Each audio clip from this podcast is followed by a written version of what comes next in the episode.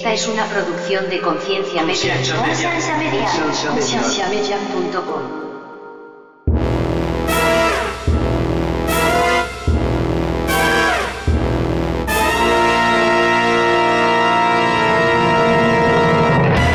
Concienciamedia.com. esta sensibilidad que hay como propiedades dentro de unos parámetros que sí son dependientes unos con otros. No hay algo en el universo que pueda estar como por sí solo y que no afecte a algo dentro de él. Es como una dependencia a cosas que han pasado por billones y billones de años la razón que yo todavía soy cristiano es porque hasta el día de hoy la, alta afinación del universo del planeta es tal vez lo único que me ha mantenido todavía creyendo en un Dios. Bienvenidos al programa de Conciencia, un programa que tiene como meta crear conversación y promover la autoeducación en las personas enfocándose en preguntas y temas que por años han sido ignorados y vetados, y trayendo opiniones educadas y respuestas modernas a ideas tradicionales y pasadas de tiempo.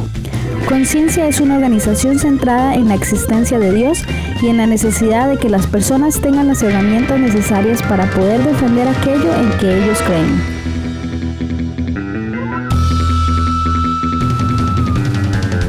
Nuestra página web es www.concienciamedia.com.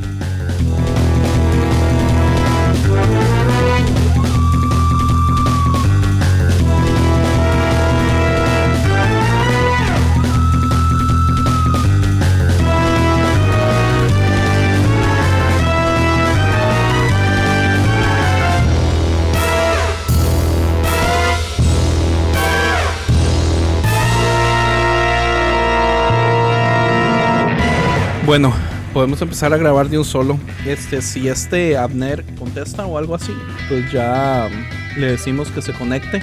Y si no, salado de la que se perdió. ¿Todos están listos? Si, de repente me ven distraído, estoy escuchando y contestando mientras timbro facturas.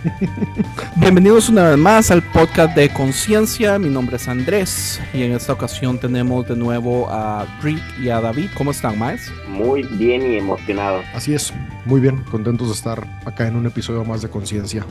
Excelente. Y, y vamos a tener dos invitados eh, especiales. Uno de ellos nos quedó mal. Eh, mi teoría es que Abner le dio muchísimo miedo el tema, ya que este podcast sale básicamente de una conversación que tuvimos en el grupo de, de construcción, donde a mí se me ocurre decir algo que hizo que Abner se enojara. Básicamente yo dije algo acerca del fine tuning, de la fina afinación del universo, y Abner me tiró así como, ¿cómo es posible que usted crea en esas cosas? Y se hizo una muy buena conversación, lo cual se me ocurrió que podría terminar siendo un podcast. Entonces, eh, tengo un amigo que es escucha eh, también de conciencia que se llama Agustín Frías y él es biólogo marino. Entonces yo dije, qué genial tener a Agustín de invitado también para hablar de este tema. Ojalá tener... Eh, dos de un lado, dos del otro, porque sé que Agustín es relativamente pro afinación. Rick es un misterio porque yo ya no sé qué creer nunca absolutamente nada de Rick. Dice algo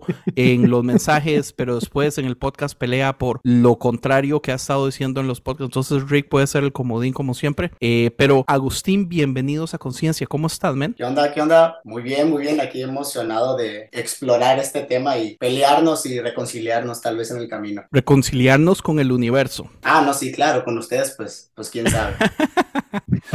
Agustín. lo, chido de, chido de este episodio es que en un podcast que se llama Conciencia, por fin tenemos a un científico grabando con nosotros. y no un poco de ignorante solamente dando opiniones eh, estúpidas de bueno, temas. No, no, no, no, no, no. Ignorantes no. Ay, no, no científicos, pero no ignorantes. Ok, no científicos. Este, Agustín, cuéntanos un poquito así rapidito de su vida como científico, edad, de dónde sos, cuánto tienes de estar estudiando, etcétera. Eh, bueno, mi nombre es Agustín Frías, tengo 27 años, soy originario de la ciudad de Mazatlán, en México, y ahorita estoy, bueno, estoy en La Paz, aquí igual en México, y me vine para acá en el 2015 para estudiar biología marina. Ya terminé la carrera. Eh, mi tesis fue acerca del comportamiento de los delfines y la dinámica de sus poblaciones, por qué se mueven, a dónde se mueven, para qué se mueven y cómo están los grupos de los delfines. Y realmente siempre, desde niño, me han encantado los animales y todas esas cuestiones de si ellos realmente tienen una conciencia de quién es Dios, qué nos separa de ellos y por qué rayos hay tantas especies de animales y aquí estamos nosotros investigándolas y explorándolas. Y pues conciencia lo empecé a escuchar a través en la pandemia, casi me cuesta mi matrimonio, pero aquí estamos. Wow, vieras la historia. Saludos, por cierto, a Fernanda, se llama su esposa, ¿verdad? Así es, sí. También ella es eh, bióloga marina, eh, entonces eh, hacen un dúo muy interesante ellos dos, imagínense las conversaciones que pueden tener en la casa. Este, ¿qué le iba a decir? Agustín, usted me hubiera llamado por teléfono y yo le digo por qué se mueven y para dónde se mueven los delfines. Se mueven porque es viernes y el cuerpo lo sabe. Era muy sencillo. Claro, ¿no? Si fuera tan sencillo, ¿no? Y la razón por la que se mueven los camarones es porque se duermen y se los lleva la corriente. Eso sí es 100%, científico, refrán, es 100% científico. ¿En serio? Los salmones mueven porque van contra la corriente. no somos idiotas, Andrés, ¿ya ves? Ah, bueno tuve que comerme mis palabras, qué pena. Este, bueno, fine tuning. Ajuste fino. Está el planeta Tierra y el universo altamente afinado. Tal vez quisiera empezar diciendo, es, este es un tema extremadamente importante para mí. Pero yo siento que la razón que yo todavía soy cristiano es porque para mí, hasta, hasta el día de hoy, la, la alta afinación del universo del planeta es tal vez lo único que me ha mantenido todavía creyendo en un Dios. La razón que yo sé que la apologética existe es porque por ahí del 2008 me da una necesidad extraña de empezar a leer cosas de ciencia. Yo, eso lo he dicho muchas veces, yo lamento mucho que mis profesores en Costa Rica de ciencia nunca me enseñaron a amar la ciencia. Yo me vine a dar cuenta yo solo. Entonces empiezo a consumir ciencia, empiezo a darme cuenta lo precioso, lo magnífico que es, pero una de las primeras cosas que hace es darme una cachetada en, el Andrés cristiano, porque vienen a básicamente a contrarrestar todas las ideas que por años líderes y pastores me han estado enseñando. Eh, desde el principio, hablando, por ejemplo, de la edad del universo, ¿verdad? me, me, dijeron, bueno, el, universo, el planeta Tierra, a mí me dijeron, el planeta tiene 6.000 años, ¿entiende? Eh, la ciencia dice, tiene alrededor de 4.5 billones de años. El universo, no sabemos, estaba desordenado y vacío, pero Dios lo ordena todo hace 6.000 años. Y, y, la ciencia viene y me dice, el universo viene y explota de, de la nada a, a un Big Bang y crea todo relativamente hace 3 billones de años. Y para mí es increíble ver que estamos hablando de 6 mil años a billones de años. O sea, la diferencia de una a otra es astronómica. ¿Cómo es posible que alguien esté tan erróneo? Entonces, en mi conflicto, yo descubro una organización que se llama Reasons to Believe, que está integrada por científicos que muchos son PhD, son uh, físicos, eh, biólogos, químicos, eh, varios son físicos espaciales eh, y ellos hacen libros, tienen podcasts y entonces ellos básicamente me muestran cómo la Biblia no necesariamente tiene que ser leída literalmente, pero que adentro de su poema, de su belleza, hay cierta verdad en el hecho de que, por ejemplo, eh, como, se, como se traduce la palabra día, bara en hebreo, no tiene el mismo significado que nosotros creemos que es de 24 horas. Entonces que esos, eh, esas épocas que existen, también uno viene y las trae a la ciencia y hay ciertas cosas que parecen que, tienen verdad, como la Biblia dice que primero se hacen los peces del mar y biológicamente lo primero que tiene vida son, son animales en el mar y de ahí evolucionan a la tierra y de ahí evolucionan a pájaros y así. Entonces hay un orden que no necesariamente está incorrecto, no necesariamente es perfectamente correcto, ¿verdad? Pero aparte de todo mi proceso cristiano, a mí lo que me ha mantenido todavía creyendo en que existe un Dios creador es todos los argumentos de la afinación del universo. Entonces cuando yo traigo el tema con Abner y me sorprende tanto la reacción de Abner, yo digo como, wow, sí, o sea, ¿será que yo estoy en el error? Porque estas son cosas que yo no he visitado de mi creencia y muchísimas cosas yo he ido y revisitado y he desaprendido y he deconstruido y he reconstruido. Entonces, mi teología tiene una forma porque yo he estado trabajando mucho en ella, pero esto del fine tuning es algo que yo no he revisitado como en 10 años. Entonces yo digo, uy, tal vez esté en el error. Entonces voy y hago, oh, bueno, planeamos el podcast, Abner debería estar aquí y voy y me pongo a leer de nuevo y leo y escucho y yo digo como, no, esto, eso todavía tiene mucho peso. Eh, entonces esa es mi introducción. ¿Qué es eh, la alta afinación del universo y el planeta Tierra? Eh, ¿Alguien le gustaría dar una definición sencilla? Bueno, yo creo que lo del fine tuning es como esta sensibilidad de que hay como hechos o propiedades dentro de unos parámetros que sí son dependientes unos con otros. O sea, como que no hay algo en el universo que pueda estar como por sí solo y que no afecte a algo dentro de él. O sea, si explota una estrella, no es como que, oh, ok, explotó una estrella. No, explota la estrella y afecta al menos lo que está a su alrededor.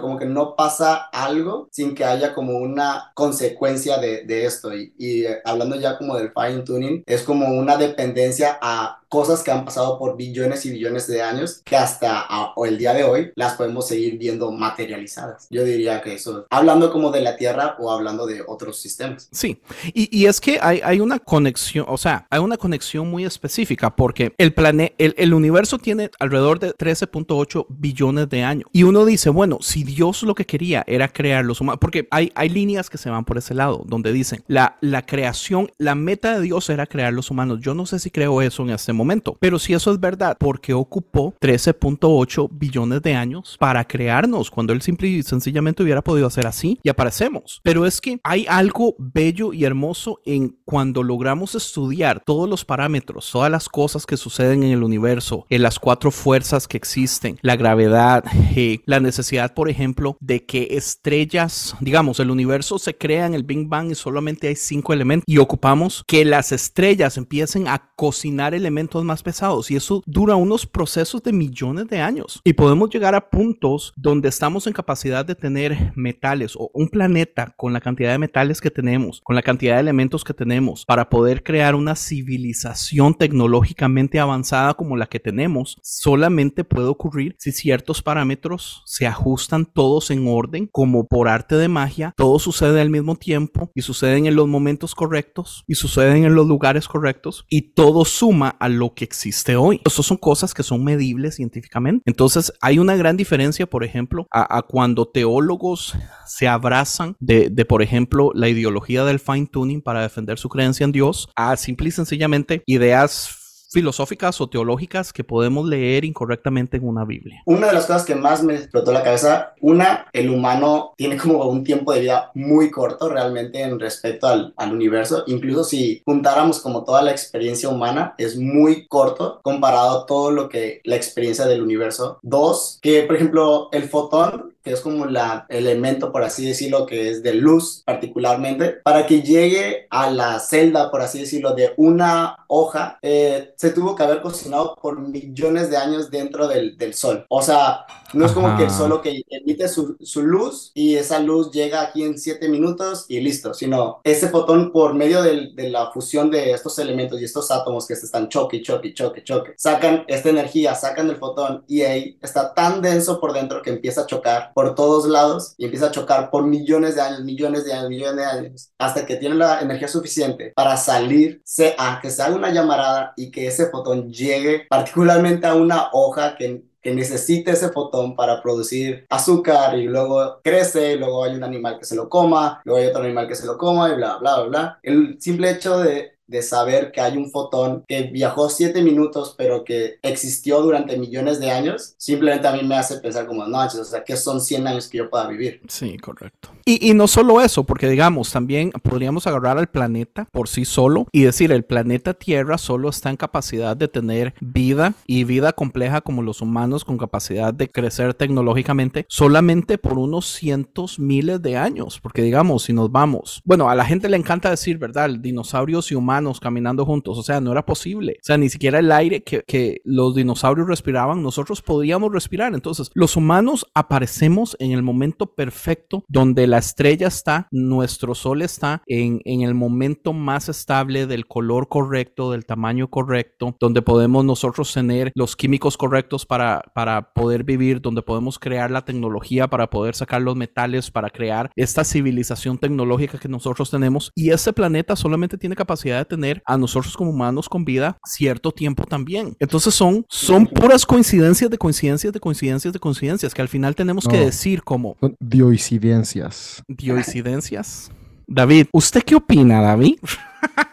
Eh, ando disfrutando mucho la, la, conversación, la verdad. Ya, ya hasta dejó de hacer las facturas. Sí, no, mira, mira la, la, cosa es que justamente esto que acabas de decir, Andrés, es lo que a mí me hace no estar muy de acuerdo con el fine tuning desde el lado de la apologética cristiana, porque para la apologética cristiana el fine tuning es la evidencia de que el mundo es creado por un ser divino inteligente de una manera específica para que todo suceda de tal forma que el ser humano puede existir como la ópera prima de Dios. Y al final de cuentas, tal como dijo Agustín hace rato, ¿no? Pues el ser humano tiene habitando la tierra como Homo sapiens, ni siquiera como somos ahora. Nada. O sea, si, si lo ponemos en un reloj, está a punto de dar las 12 de la noche y esa es toda nuestra existencia, o sea, incluyendo los millones de millones, los varios 300 mil años que tenemos los Homo sapiens, ¿no? Y, y, somos una milésima de segundo. Entonces, al final de cuentas, pensar que el universo fue creado para nosotros eh, es una cuestión muy, muy ególatra. Y digo, yo soy antropocentrista al final de cuentas porque la vida que experimento es desde la humanidad.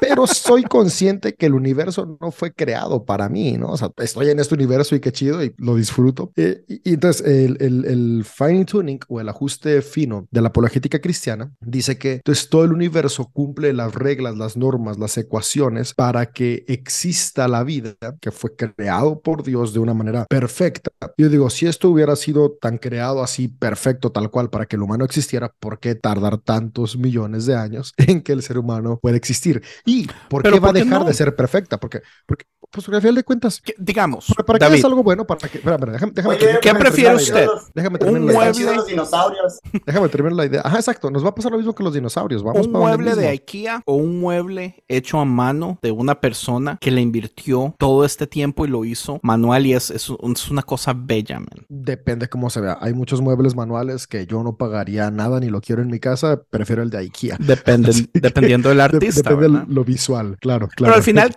¿cuál vale más? Depende de cuánto se valora el artista. Hay artistas que se valoran un montón y, saben vender su arte. El otro día vi una cajonera que estaba como en 25 mil pesos un solo cajón. Y digo, mira, este vato sabe vender sus productos. Hay otros que, pobrecitos, los andan rematando y la gente es ojete y no pagan lo que vale. Entonces también depende cuánto se valora el artista, ¿no? Yo sé que el artista judio-cristiano se valora un chingo y pues claro que vale la oh. sangre de cientos de miles de millones de humanos e incluso la sangre del Hijo de Dios. Pero eso ya, ya es tal vez para más adelante en la conversación. Pero, pero déjame terminar la idea, antes de que se me acabe de terminar el tiempo de las facturas. La, la, idea es que entonces, e, este fine tuning deja de ser perfecto tal como se cree desde la apologética cristiana en el momento en el que las condiciones del universo dejen de ser las favorables para la humanidad. Porque si somos honestos, no nos va a tocar porque ah, falta rato, pero para que esto deje de ser habitable, pues es algo inevitable, o sea, es parte del ciclo de la, de la entropía del universo. Entonces ahí sería como una falla de el diseñador, una falla del relojero. Yo no lo creo así tampoco. Porque no hay nada en ese universo que dure para siempre. Especialmente un universo donde está atado a las leyes de la termodinámica. O sea, viene adentro de sus propias reglas. ¿Entiende? Eh, vamos a llegar a un big freeze. la expansión del universo se está acelerando. Lo que va a suceder es que va a llegar al punto donde todo el universo no va a haber absolutamente nada en movimiento, ninguna, ningún átomo vibrando. El calor se va a desaparecer completamente. Yo no lo veo así porque vienen las reglas, David. O sea, nadie está hablando. Bueno, y es que podemos traer un montón de cosas, ¿verdad? Porque entonces podríamos hablar de la, del cielo, de, la vida eterna y todo eso. Es, lo que, es algo que decían en, lo que platicábamos en el grupo. E, esas reglas son reglas que al final de cuentas creamos para poder encontrar certeza en medio del caos en el que vivimos. Y, hay reglas que, que, son necesarias. Y, fíjate, este, en, este, tiempo he ido entendiendo incluso cuestiones cómo necesitamos comprender a Dios como alguien personal, cómo necesitamos comprender cuestiones que tienen que ver con, con, las creencias de, del cielo, de, incluso el infierno da cierta, nos quita esa carga de querer estar trayendo juicio nosotros sobre las personas que nos lastimaron y nos quedamos como, ah, algún día la divinidad se los va a dar. Eh, entonces, son estas cuestiones imaginarias necesarias para sobrevivir, ¿no? Y, y creo que son cosas que vamos adaptando y creando y acomodando para poder sobrellevar la experiencia que nos toca en esto que llamamos el mundo, el fine tuning, la programación perfecta de un nerd detrás de una computadora. Yo, entiendo eso, David, pero mi punto es, usted se está quejando del fine tuning por mala teología de ciertas personas. Ahora, eh, hablemos del caos como que el caos es parte de las reglas. En vez de tenerle pánico al caos, entendamos que el caos es una de las herramientas que están haciendo que las cosas continúen. Entonces, en ese caso, no debería afectar tanto. Para, para de aquí se vaya la conversación hacia, hacia Rick y Agustín, porque a final de cuentas, justamente es eso, ¿no? E, el, punto del fine tuning, lo, mi única como queja, o no queja, mi única contraargumento es utilizarlo como la medio de defensa para decir que todo fue creado por un ser inteligente con un propósito específico. Ahora, yo sí creo que hay un cierto ajuste del cual soy fan matemático que puedo ver en todo, al menos en todo lo conocido. Digo, soy tan fan que acá atrás tengo tatuada la serie de Fibonacci. Enséñanosla para ver. Quítase la camisa. Eran bromas, David, eran bromas. Ah, no, ese es el otro lado. Para los que no nos están viendo o no pueden ver esto, David acaba de encuerarse, gracias a Andrés e-, y sus fetiches raros. Eso solamente es para los que pagan en Patreon. Vi más de lo que esperaba. Me arrepiento 100 veces de haber hecho esta broma. Bueno, es, es una probadita de un pastor, del OnlyFans de un pastor porno en Conciencia Podcast.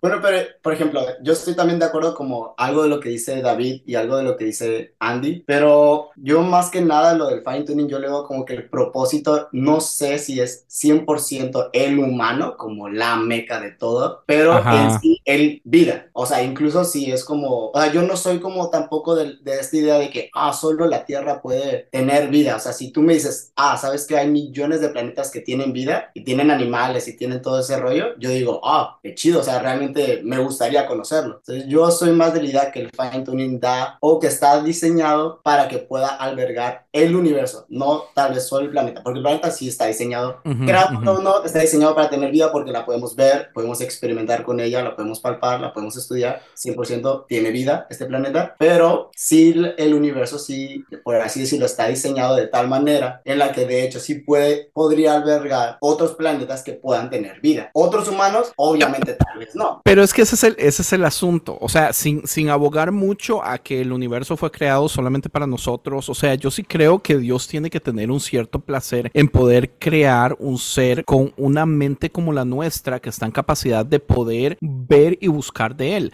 Una de las conversaciones que teníamos antes del episodio es, eh, sabemos que solo los humanos estamos en capacidad de, de, buscar a Dios, de buscar al creador. Tal vez no, tal vez los, los animales están en capacidad de hacer algo así de un modo diferente que no hemos podido encontrar. Eh, Agustín dijo que no de un solo, pero no sabemos. Yo le traje el ejemplo de los pulpos, debía haber dicho el ejemplo de los delfines. Bueno, usted sabe más de delfines, entonces tal vez no hubiera servido. Pero digamos, vida en otros planetas, claro. Una de las cosas más increíbles es que la vida en este planeta aparece en el momento donde es posible, aparece inmediatamente, como por arte de magia, ¿entiende? O sea, entendiendo nosotros cómo funciona el sistema de, de, de la evolución, sí hay un misterio en el, en, el hecho de que aparezca tan rápido. Eh, aunque hay muchísima gente que entiende el sistema de evolución, la, la, única cosita que no se sabe, nadie sabe, es el momento donde estamos con no vida, así vida. ¿Qué es lo que hace? Porque en el momento que está vida, que, que evolucione, no hay problema. Eso se entiende. Pero cuando no hay vida, a que haya vida, ¿cómo rayos funciona eso? Entonces, sí, uno de mis sueños, y yo lo he dicho muchas veces, uno de mis sueños es no morir antes de que se confirme que hay vida en el lugar donde yo creo que se puede encontrar vida es en, en Europa, en el planeta que es una bola de hielo, que tiene el, el core es súper caliente, entonces se sabe que hay agua líquida en medio del hielo y del core. Man, o sea,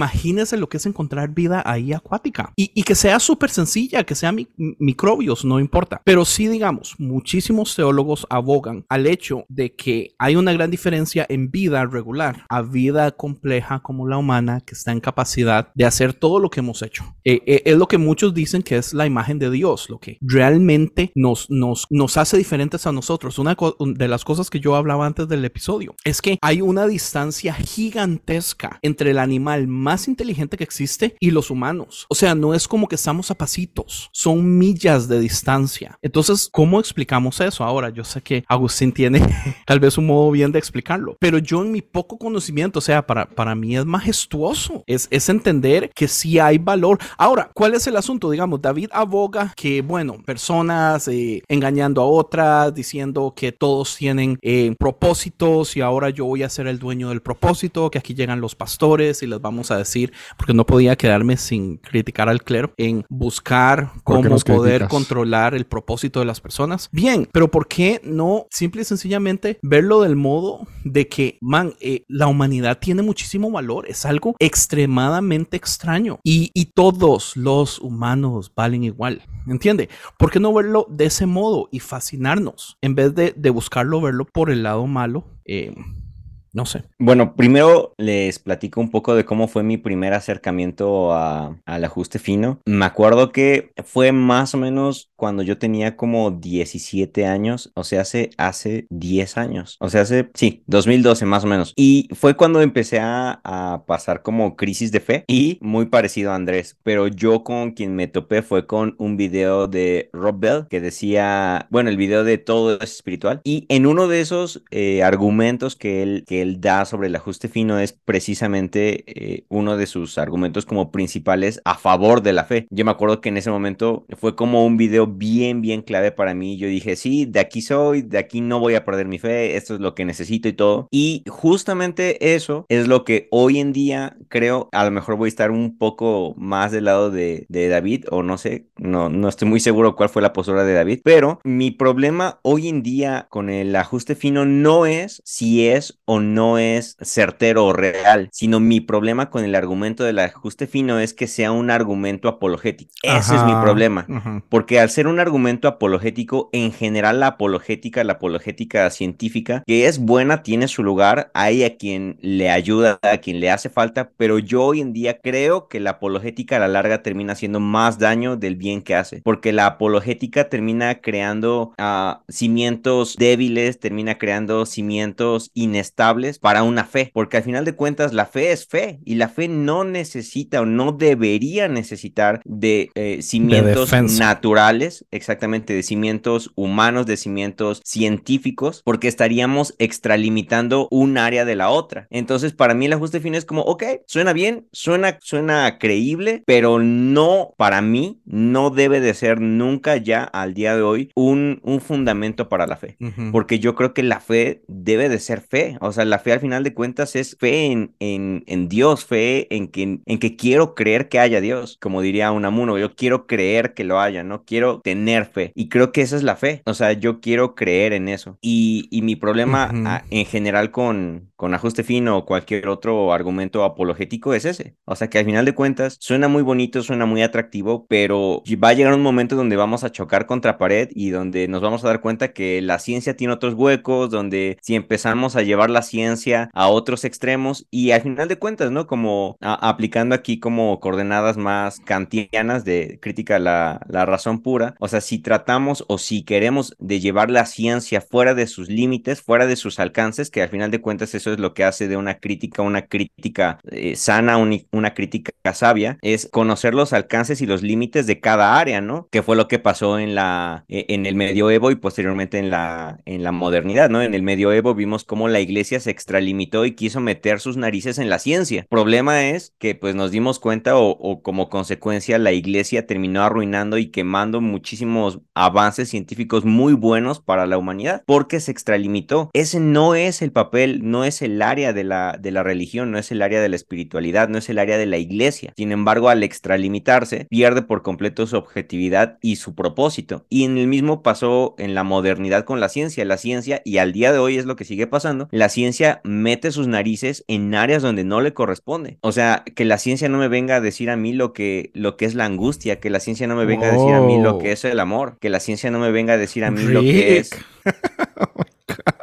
Un poquito extremo, no sé si estoy de acuerdo, porque digamos, ok, démosle. Me gusta todo lo que usted dijo y estoy de acuerdo en el 80%. Creo que hay una gran diferencia en, o sea, el argumento es el argumento, ¿verdad? Si el argumento tiene peso, tiene peso. Yo algo que yo hice y, los que escuchan conciencia y escuchan el, el, la introducción que yo hice hace 93 episodios, hace ya casi 8 años, conciencia iba a ser un podcast de apologética, pero yo estaba enamorado de la apologética. Y a medio camino renuncié a ella y me di cuenta que no soy fan de ella. Y, y estoy 100% de acuerdo. Pero digamos, aunque no había revisitado la idea del fine tuning, cuando vuelvo a ella, yo digo, brother, el argumento es el argumento y no tiene culpa que esté siendo utilizado mal. Volvemos a lo mismo, cuando la iglesia viene y, y echa, hace las cosas que hace con la ciencia en el pasado, o sea, no es culpa de la ciencia tampoco. Entonces, Pero es que la ciencia no es relativamente ahí el mala. punto. Ah, Sí, Ujú. no, no, no, no, para nada. Y yo no dije eso, mae. Yo no dije que la ciencia sea mala. Yo digo que. Pero usted está sea, diciendo que no se metan ciertas cosas y ahí yo tampoco Claro. sé sí, si- y así debe de ser. ¿por así qué debe de tan ser. exagerado? Mae, porque es lo correcto. ¿Por qué meter a la ciencia a todas las áreas? ¿Por qué darle ese poder? ¿Por qué darle el poder de que la ciencia diga lo que es la fe, por ejemplo? Yo, yo O lo sea, primero la que siento es ciencia- el miedo de hay cosas que no quiero que me toque, que es No, para fundamentalismo, nada es miedo. por supuesto. No, mae, para nada. O sea, 100% si uno lee, por ejemplo, Kant, hijo de la, de la modernidad, si uno lee a Foucault, que al final de cuentas, al final de sus días, él se declaró kantiano, ellos no siendo del todo creyentes, o sea, incluso impulsando gran parte del, del ateísmo moderno, ellos dijeron eso, simplemente es necesario para hacer una crítica correcta, por ejemplo, Foucault en su libro de, de ¿qué es la crítica? Justamente habla acerca de eso, que para una, hacer una crítica, una correcta crítica, lo que hace de una crítica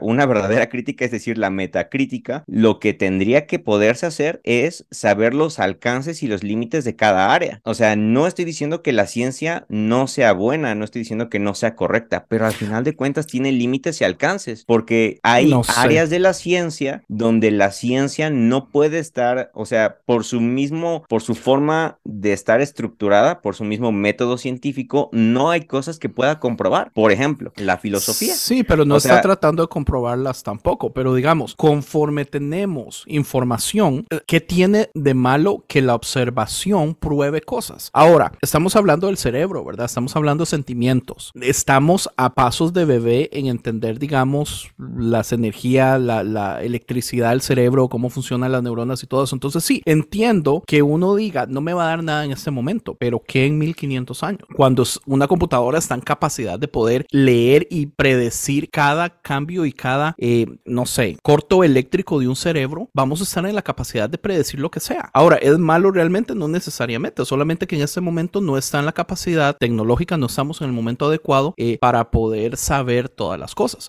Pero el asunto con la ciencia es esto, mae. Todo en este universo, si nosotros tuviéramos el control y, y subiéramos- supiéramos las reglas perfectas de todo el universo, man, todo el universo es predecible. Por eso es que Sam Harris dice que ni siquiera nosotros tenemos la opción de decir sí o no. O sea, nosotros no tenemos eh, libre albedrío del todo porque nuestro cerebro ya está wired para nosotros siempre decir ciertas cosas. Si tuviéramos la capacidad Claro. de poder medir todo, se- todo sería predecible. Pero no necesariamente decirle de un solo no se meta en esto. No. O sea, tal vez se va a meter y va a hacer un mal trabajo en este momento. Claro, no, y es que ese es justamente el problema, que al final de cuentas la ciencia entra a las áreas con una cierta agenda, tristemente, que fue lo que hablábamos antes de grabar. O sea, si habláramos de una ciencia, por decirlo así, pura, si Pura. habláramos de una ciencia que no está manipulada, ok, Mae, te creo. Y aún así, creo que el- la ciencia tendría sus límites y tendría sus alcances, porque El es puro. natural. O sea, al Pero es que el bias es- natural. El bias es imposible porque ob- es observación, entonces uno entra a él ya esperando ciertos resultados. Exactamente, y eso es lo que hace la ciencia. Está buscando Pero no está cosas- mal tampoco. No, No, no necesariamente diciendo que todos esté los mal. casos. Ok, ok. Es que Bueno, pero creo yo nunca he dicho que está mal. Ah, es que creo que ya estoy entendiendo lo que está diciendo Rick. O sea, como obviamente la ciencia no es mala, pero ya para que la ciencia quiera explicar cuestiones como dijo Rick, ¿qué es el amor? ¿Por qué yo amo? ¿Por qué yo tengo fe? Ya ahí sí realmente hay cosas que ya la ciencia podría explicar qué pasa en tu cerebro que te haga sentir de esa manera. Algo visual, un, un olor, X. Por ejemplo, en la carrera, ¿no? Estábamos viendo laminillas de cerebro. Entonces realmente veía neuronas. Y era literal como una sopa, nada más. Era una sopa, todo estaba eh, conectado. Pero, y el profesor nos dijo, pero ya para yo saber el por qué cuando hueles X cosa te recuerda algo de la infancia, no tengo idea. Ah, solamente yo puedo ver las neuronas y cómo están las neuronas, pero el por qué tú puedes tener recuerdos, porque si ves una imagen te recuerda a, algo, por qué extrañas, por qué tienes fe, ahí, y él dijo, o sea, ahí es donde la ciencia ya no puede meter mano. Y eso yo, yo creo es lo que Rick estaba queriendo Sí, decir. sí, sí, sí. Obviamente la, sea- la ciencia no es mala y, y lo que estamos hablando anteriormente, realmente la ciencia sí tiene una cierta agenda, o sea, es demasiado platónico decir que la gente te va a dar millones de dólares, millones y millones, solamente porque dices, ah, qué padre, me gustaría ver qué hay hay en ese planeta. Ah, si tú no tienes un propósito del cual la gente que te va a financiar pueda sacar un provecho, difícilmente te va a financiar eso. Así yo llego con una persona y le digo, oh, me gustaría explorar en lo más profundo del mar para ver qué hay. Realmente me van a decir, y, pero si sacas, si hay algo de interés mío, pues me tienes que decir, porque yo te estoy financiando. A menos que sea James Cameron, tengas un buen de dinero y lo hagas por placer. Pero literal, esa es la premisa de, de las películas de Avatar. O sea, no fueron nada más para ver cómo era el otro planeta. Realmente fueron fin, que era, no sé, conseguir la energía del árbol, por así decirlo. Donde realmente la ciencia sí ha tenido, siempre ha tenido una agenda política o una agenda incluso científica. Y creo que realmente la ciencia es buena, pero sí tienes que, como no puedes tomar solamente la ciencia, tienes que ver qué es lo que, qué políticamente o filosóficamente está envolviendo ese pensamiento de ciencia para poder decir, ah, ok, por eso estamos viendo lo que estamos viendo. Claro, sí, y, y de nuevo, o sea, ahí quiero como dejar bien en claro como mi postura. O sea, yo lo que estoy diciendo no es que la ciencia sea mala o que toda la ciencia esté corrompida o que toda la ciencia esté sesgada. O sea, yo reconozco que la ciencia ha aportado positivamente muchísimas cosas a la humanidad para bien. 100% creo eso, pero lo que creo, así como, o sea, las cosas que yo estoy diciendo no son cosas que a mí se me ocurrieron, son cosas que se han venido estudiando en la filosofía, que es la epistemología y que es la gnoseología, que se vienen estudiando desde hace miles, bueno, no miles, cientos de años por personas mucho más inteligentes que yo, que, que llegan a esas conclusiones, ¿no? Que al final de cuentas es, o sea, hay que entender por un sano juicio cuáles son los límites y alcances de cada área, cuáles son los límites y alcances de la religión, cuáles son los límites y alcances de la ciencia, cuáles son los límites y alcances de la psicología, de la biología. O sea, no vas a poner, por ejemplo, a Agustín a hablar, un ejemplo, no, perdóname Agustín, si a lo mejor ya te estoy limitando, ¿no? Pero no lo vas a poner a hablar de física cuántica cuando a lo mejor no es su área de especialidad. A lo mejor sí sabe lo necesario, lo que le hayan dado en la uni, pero no es su área de especialidad. Por lo tanto, él Pero sí puede hablarlo. Pero no hablarlo. Sí, pero no va a tener una autoridad como... Exactamente, como o sea, no hablarlo, Y, y eso digamos, lo en, sí, o sea, eso lo habla- en la universidad. O sea, Claro. la gente que se dedicaba a los caballitos de mar, pues no podía hablar de nada de los que se dedicaban a los delfines. O sea, sí hay un cierto límite en el que te tienes que especializar en algo para poder decir algo. Exacto, y es que creo que ese es uno de los grandes problemas, y creo que allí también alguna vez me acuerdo que hubo. Yo creo que es que yo soy muy anticlero. Mae, es que no es Eso, clero, es, eso. es que eso No no, es es que clero, es humildad, mae. O sea, La autoridad, justamente, sí. no, mae. y Yo de hecho, creo entiendo. que eso es, eso es de lo más, Pero me irrita. Es de las cosas de hecho más mainstream y más de lo No más sé. común. Me, me- Hoy me en día es creernos autosuficientes y que nuestra opinión tiene tanta importancia y validez. No, O pero sea, e- es que yo no le estoy dando importancia, pero le, le- le estoy dando valor. O sea, hay, hay una diferencia en que, en que sea autoritativa a que también tenga valor. Yo, a mí, yo no la quiero tirar a un lado. Porque digamos, si ese fuera el caso, o sea, yo Nadie no debería estar de haciendo nada. absolutamente nada con este podcast, ¿verdad? Claro. Exactamente. Sí, no. Entonces, o sea, pero pero, yo entiendo. Bueno, o sea, retomando el tema, lo que yo trato de decir es simplemente que para poder hacer una crítica sana de cualquier área, de cualquier argumento, es necesario entender la metacrítica, que es tener, por ejemplo, lo que decía Descartes, ¿no? Empezar a dudar de ti, o sea, de tus argumentos, de tus sesgos, ¿no? Yo qué sesgos tengo a través de los cuales yo estoy juzgando o argumentando mi, mi, mis argumentos, mis ideas. Y creo que eso también es muy sano y muy importante, ¿no? Y con el ajuste fino, creo que eso es, eso es muy válido y muy necesario también, porque en general con la apologética creo que es lo que llega a pasar. Llegamos a volvernos como científicos, entus- como científicos entusiastas y empezamos a desacreditar a por mayor a cualquier cosa que no suene eh, científica o que no suene lógica y, y simplemente empezamos a olvidarnos de lo más importante que es dudar de nosotros, dudar de nuestros argumentos, dudar de nuestros sesgos, dudar de nuestras lógicas, dudar de nuestros pensamientos y creo que eso es sano. ok.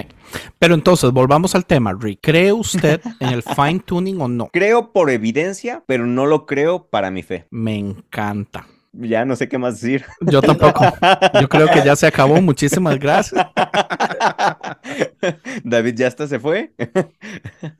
O sea, yo, yo siento que hay algo, por ejemplo, nosotros a, a nuestro nivel, tal vez el único que no califica es a Agustín, a nuestro nivel, nosotros tenemos que tener fe a muchas cosas, ¿verdad? Por ejemplo, nosotros mon- nos montamos en un avión sabiendo que va a volar, sin saber absolutamente nada del lado mecánico, si hay un error, si va a fallar. ¿Entiendes? Nosotros simple y sencillamente entramos ahí sin saber más que lo más básico que es su función. Podríamos irnos, por ejemplo, al Higgs boson. Eh, yo soy muy fan, estuve siguiendo todo el asunto, todos los años que duraron en, en descubrirlo, en hacerlo público y todo eso. Y, y yo soy de las personas que tengo cero idea cómo funciona ese colisionador de partículas, pero yo tengo fe en que se descubrió y no entiendo los papers que se hicieron o, los artículos eh, científicos profesionales que se hicieron al respecto, pero yo, yo creo que se descubrió, ¿verdad? Entonces, o sea, eh, a, a nuestro pequeño capacidad de conocimiento, nosotros le damos fe a muchas cosas. Me sorprende, por ejemplo, es que un mecánico de aviones se monta ese avión con otra mentalidad. Ellos no solo tienen fe ciega de que el avión va a volar, sino que es que ellos entienden toda la mecánica por dentro. No sé, tal vez esto es como para, para auto excusarme yo mismo. Una de las razones que yo siento que yo vengo y releo estas cosas y, y, y yo no digo qué estupidez esto, qué estupidez aquello, no, todo vuelve a mí y yo digo, brother, todo esto, o sea, yo lo sigo creyendo y, y voy y escucho podcasts y voy y me compro varios libros de, digamos, de los mismos chavalos de, de Reasons to Believe. Uno de los libros que me leí fue de Hugh Ross. Estaba escuchando podcast de Foss Rana y yo digo, man, esto es increíble, esto es increíble. O sea, honestamente, Rick, para mí es imposible que esto yo no lo pueda utilizar para mi fe. Porque no solo esto, esto fue lo que a mí me hizo mantenerme en la fe cuando yo estaba dispuesto a dejar todo. La única, o sea, puedo tal vez dudar, por ejemplo, todos los episodios que hemos hablado donde mi queja es la iglesia, mi queja es la institución, mi queja es la Biblia, mi queja es la teología. Eh, sí, al fin y al cabo, en este momento vuelvo a lo mismo y yo digo, man, no, esto, esto a mí me mantiene y yo siento que el argumento tiene tantísimo peso y no es para yo decir si existe un Dios. Digamos que Dios no existe. Es para decir, brother, estas coincidencias significan algo. O sea, ¿cómo es posible que estas coincidencias no nos vayan a traer un, sentimiento de, cómo es posible? Y, el asunto es porque he leído y he leído y he leído y he leído. Entonces, conforme leo, es como digamos el mecánico de aviones.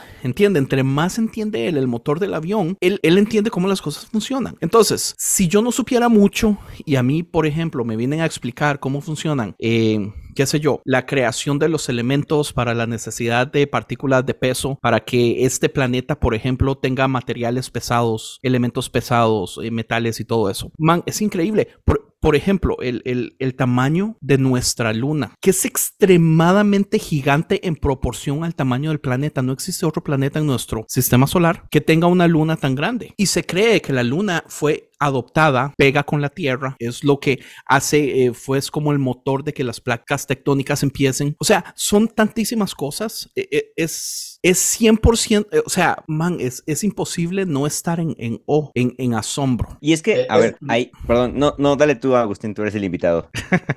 Yo diría como que, como que puedo entender como los dos puntos de vista y uh, yo también estoy de acuerdo con Rick en estas, como esto de... Pausa, ¿Agustín no es un 9 acaso? Listo, continúen. No, soy, ¿Usted sabe qué número? Soy un 1 un uno a la 9. Okay. Lo sabía, tenía que estar ahí por ahí está el asunto. asunto. Lo veo, la, el pacificador sí. está dentro. Es más, yo di, me atrevo a decir en cinco minutos que te conozco que eres 9 a la 1, pero yo entiendo todo eso. O sea, no puedes agarrar el fine tuning como tu base de creer o no, porque como puedes palparlo y puedes como comprobarlo, pues deja de ser. ¿verdad? Eso yo lo entiendo. Pero sí entiendo que el hecho de creer en el fine tuning o al menos como palparlo de, de una cierta manera, le agrega sabor a, a, esa fe, como que le agrega el asombro. Por ejemplo, tú vas yes. a un museo y tú, tú, ves una pintura muy padre y tú dices, ah, qué chida pintura. O sea, como, ok, le tomo una foto, qué chido. Pero alguien que sabe de, de arte va a decir, no, esto no lo hace. ¿Por qué? Porque está esta técnica, está esta pintura, le duró, tuvo que haberlo hecho de tanto tiempo, no, no es como que lo, lo, pudo hacer en un día, tuvo que durar, no sé, cinco años en hacer esto, que se secara la pintura, volverlo a pintar, y como que el hecho de, y ahí es donde yo entiendo la postura de Andy, o sea, el, el adquirir más conocimiento acerca del fine tuning hace que simplemente, no sé, ver un atardecer o ver, no sé, las estaciones del año no sean solamente como un, ah, ok, ahora es primavera, ah, ok, es verano, o, o ver las fases lunares como, ah, ok, ahora está llena, ahora es nueva, sino ahora dices, dices, ok, Exacto. por ejemplo, yo por, lo- por la carrera es inevitable no ver una luna llena y decir, ah, ok, ahorita en este mismo momento hay animales que están migrando verticalmente. No solamente digo como, ah, ok, es la luna llena. Digo, ciertos animales ahorita se están moviendo porque la luna literal los está forzando a hacerlo. O que haya marea alta o marea baja, o estaciones, o que llueva un día, o que no llueva, o que de repente salga eh, plantas o animales. Por ejemplo, si voy a la playa y estoy buceando, no solamente digo como, ah, qué padre peces, sino sé que hay peces la temporada del, del año. Ese conocimiento hizo que como que disfrutara más la experiencia de poder estar ahí. Y ahí es cuando yo digo que tal vez no, es, no puedes separar la ciencia de la religión, porque si las combinas, de hecho, hace que sea mucho más rico, ¿sabes? O sea, hace que tu ciencia, o sea, la base de tu fe, pues es la misma fe. Pero si tú le agregas ciencia, le agregas tu ex- propia experiencia y otras cosas, hace que de hecho sea más disfrutable tu Claro. experiencia religiosa. Va, ok, Uf, ahí... me encanta. No, man. ah, yo soy, es que, a ver,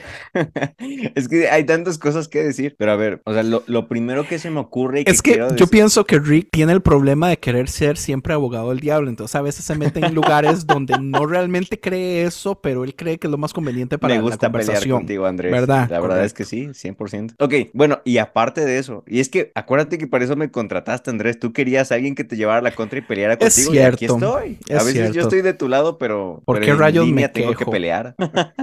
no, bueno, yendo a- al punto de lo que estábamos hablando. Al final de cuentas, ya de manera un poco más personal, y es lo que hoy en día, o más gran, en gran parte, es mi postura, es si te funciona para creer, dale. O sea, y eso es lo que yo al día de hoy más apoyo y sostengo. O sea, hay personas, tengo eh, amigos, familiares cercanos, por ejemplo, son católicos, romanos, una, ah, un crucifijo les ayuda a recordar el sacrificio de Jesús y ven el crucifijo y recuerdan el sacrificio de Jesús y lo valoran y se acuerdan de, de lo que Jesús hizo en la cruz, de cómo se entregó por amor, de cómo se entregó por gracia y por misericordia para la humanidad. Y eso es lo que él cree y le ayuda a tener fe y le ayuda a tener esperanza en su día a día. Si para él funciona, para mí está bien, aunque yo no crea, aunque yo sea universalista. Yo estoy esperando a que Rick diga, cuando se decepcione, no venga llorando, eso sí. No, Pero yo, y- yo y entiendo lo que dice Rick. Creo que el cristiano, como evangélico, como le gusta decir a Andy, peca demasiado en creer que solamente está la, la resurrección, pero sin antes una crucifixión. O sea, siento que, por ejemplo, los evangélicos le critican demasiado a los católicos que, ah, es que el crucifijo y que no sé qué, y lo tienes ahí muerto. Pero también católicos no les gusta hablar de eso. O sea, solo les gusta decir, ok, nueva vida, soy nuevo, ya continúo y todo. Pero antes de que hubiera eso, estuvo el dolor, estuvo la soledad, el, el peso, la depresión, todo eso. Claro, no, y para regresar Entonces, sobre mi, mi línea de, de argumento, lo que quería yo comunicar, o sea, y eso mismo al final de cuentas, como, como dijo Nietzsche, toda metáfora tiene un valor, y al final de cuentas, las narrativas internas que tenemos crean las metáforas que necesitamos para impulsar qué es lo que queremos creer. Es decir, si por ejemplo a ti, Andrés, te funciona la apologética para enriquecer tu fe, Nietzsche estaría, diría, ok, esa es tu metáfora y te funciona, dale, y está bien, y es necesario. Es lo mismo que, por ejemplo, con los prehispánicos. O sea, ellos tenían sus metáforas de que veían, a- mataban a una persona en su altar y gracias a eso había cosechas. Para ellos, eso enriquecía su fe. Y es exactamente lo mismo, era su metáfora. Es lo que ellos les ayudaba a creer en su Dios. Es un poquito diferente. No, mae, es lo Pero mismo, entiendo es su una punto. metáfora. No, Sí, pero- pero pues no es tan diferente. Estamos matando a alguien, ¿verdad? Ok, no matemos a alguien, pero que se entienda el punto de la metáfora. En- O sea, el punto para alguien, eh, no sé, a ver, otra cosa que hacían. Daban vueltas alrededor de una fogata y gracias a eso ellos creían que iba a llover. O sea, al final de cuentas es hay- un rito que enriquecía su fe y que les ayudaba a tener fe en que algo iba a pasar o que algo, o que había un Dios que les escuchaba sus rituales. Para ti, ese dar vueltas a, las, al- a la fogata, para ti eso, tu metáfora es la ciencia. Y está bien. El problema para mí es, para mí, es que va a haber personas en donde se van a dar cuenta un día en que le van a dar vueltas a la fogata y Dios no va a responder. Y si su fe estaba construida sobre ese ritual de darle vueltas a la fogata, su, vez, su fe se va a caer porque su fe estaba fundamentada en una metáfora, en una narrativa que no era la fe. Ahora, en tu caso en específico, ok, alcanzaste un nivel de madurez en la que tu fe no depende únicamente del ajuste fino. Pero quizás, así como los apologetas, va a haber otras personas que sí. Y esas son las personas a las que a lo mejor yo en este podcast me quiero referir y decirles, ok, si te funciona ahorita está chido, pero quizás llegue un momento en donde no va a ser suficiente para tu fe, donde no va a ser suficiente para creer, donde la ciencia no va a enriquecer y al contrario va a ser un contrapeso que te va a hundir. A esas personas son a las que yo les quiero decir, la fe se enriquece por sí misma, la fe es un fin en sí mismo, Dios es un fin en sí mismo y tu fundamento no debería de ser la ciencia. Eso es, esa es mi conclusión, pero yo no tengo broncas con, con la ciencia, o sea, al contrario, las personas que me conocen y me han escuchado, yo creo mucho en la ciencia. Yo no soy, yo no soy científico, yo quisiera saber más como ustedes. A mí Andrés me da clases de ciencia, yo no soy tan bueno. Sé, sé el valor que tiene ah, hoy pero en día. yo no tengo valor porque no tengo título ni autoridad. No, eso sí, no tienes autoridad ni título, pero tu opinión vale. Amén. Ahora sí. Pero sí, eso es lo que quería decir. O sea, la ciencia tiene su valor, pero tiene sus alcances y tiene sus límites, como diría Kant. Ok, ¿por qué no hablamos un poquito acerca, por ejemplo, de, ejemplos científicos o naturales que nos vuelan la cabeza? Tal vez eh, sin, sin, necesidad de entrar en, complejidades, ¿verdad? Eh, los fractales. Los fractales. Los fractales son cosas que a mí me vuelan la cabeza. O sea, el hecho de cómo es que, por ejemplo, eh, no sé, las fotos del universo, cómo se ven así en macro, cómo se ven como las células, moléculas dentro de nuestros organismos, esas cosas a mí me vuelan la cabeza. ¿Cómo es que las formas en las cuales se hacen las flores, e, esos, no sé, esas cosas, de verdad yo no soy bueno en esto, pero, o sea, esas, esas formas, esas figuras que arman las flores y si lo proyectas, no sé, esas cosas, y si lo proyectas al espacio, encuentras los mismos patrones. Esas cosas, los fractales, no, a mí con eso me vuelas la cabeza y, y creo que son de esas cosas como, pues no sé si científicas o qué, pero que de verdad creo que demuestran y evidencian que hay un, hay un artista detrás de esto. Agustín. Creo que, creo que necesito que fuera como súper anti eh, fine tuning para ponerle más como sabor, pero yo diría que una de las cosas que más a mí se, como que me vuelan la cabeza es cómo realmente todo en este planeta, tan, tan solo obviamente en el universo, pero cómo en este planeta todo sí está completamente conectado, o sea, no puedes sacar de la, de la ecuación a los hongos, por así decirlo, porque si no nos estuviéramos pudriendo todo, ¿no? Necesitamos una gente que pudiera agarrar algo orgánico y hacerlo inorgánico. Y, el hecho de que haya como tanta variedad de animales, o sea, yo siempre, fue de las cosas que yo siempre decía de niño, o sea, ¿por qué Dios no simplemente hizo como el perro, el gato, a la vaca y punto? Y como el hecho de que haya tantos, tan millones y millones de especies actuales y que a través del tiempo haya millones y millones y millones, incluso habiendo eh, extinciones masivas donde se murió el 99% de las especies, que haya como esta como que aferración, por así decirlo, a la vida y como siempre se ha estado como diversificando constantemente. Y obviamente también eso de lo de las geometrías es increíble, o sea, no te vuela la cabeza. Pues las matemáticas dicen, ¿verdad? Eh, que es el lenguaje de Dios. Eh, a, mí una de las cosas que me sorprende bastante es no solo el hecho de la variedad, porque la variedad también, es el hecho de que haya vida en todos los puntos de ese planeta, en, los lugares donde uno no se imagina. O sea, hay, hay bacteria que lo que hace es comer lava. Eh, cuando se descubre que, porque antes se decía lo que se ocupa es el sol, ¿verdad? Si, sin el sol no puede haber vida. Y descubrimos vida debajo del mar que vive con estos eh, volcancitos donde la lava sale y eso hace todos los nutrientes necesarios para que haya una diversidad gigantesca en lugares más, los lugares más profundos del mar donde ni siquiera hay sol. Entonces, para mí eso es increíble, eh, porque digamos, uno podría decir, ¿realmente ama Dios la vida? Uno diría, sí, porque están en, todas las esquinas de este planeta. Pero después vemos alrededor y, no vemos absolutamente nada en ningún lado. Entonces, digamos, aquí ya podríamos hablar del Goldilocks, eh, ¿cómo se llama? El risito de oro, la zona donde un planeta tiene que estar a cierta distancia específicamente, dependiendo de la velocidad que se mueve, dependiendo del tamaño, del color de las estrellas, para que no haya mucho frío, mucho calor, para que vaya a poder matar la vida que pueda crecer en algún momento y, matar las variedades. Bueno, lo que pasa es que yo hice una investigación como desde el... El Mae viene bien preparado. Ay, quiere, mae, quiere, usar sus apuntes. Es que yo quería... Mae, los apuntes y terminamos. vea, son, son docenas de docenas de docenas de docenas. Yo venía a pelear con apnea de un modo increíble. Entonces, sin no, que no es lo mismo. ya, llegó David. Ojalá y David nos ayude a pelear porque si no esto se acaba. Algo que me es muy interesante es porque digamos, una de las cosas que, la gente critica, eh, criticando el fine tuning, es que las cosas no son perfectas. Pero en, en el universo nada es perfecto. Hay una gran diferencia entre perfección y optimización.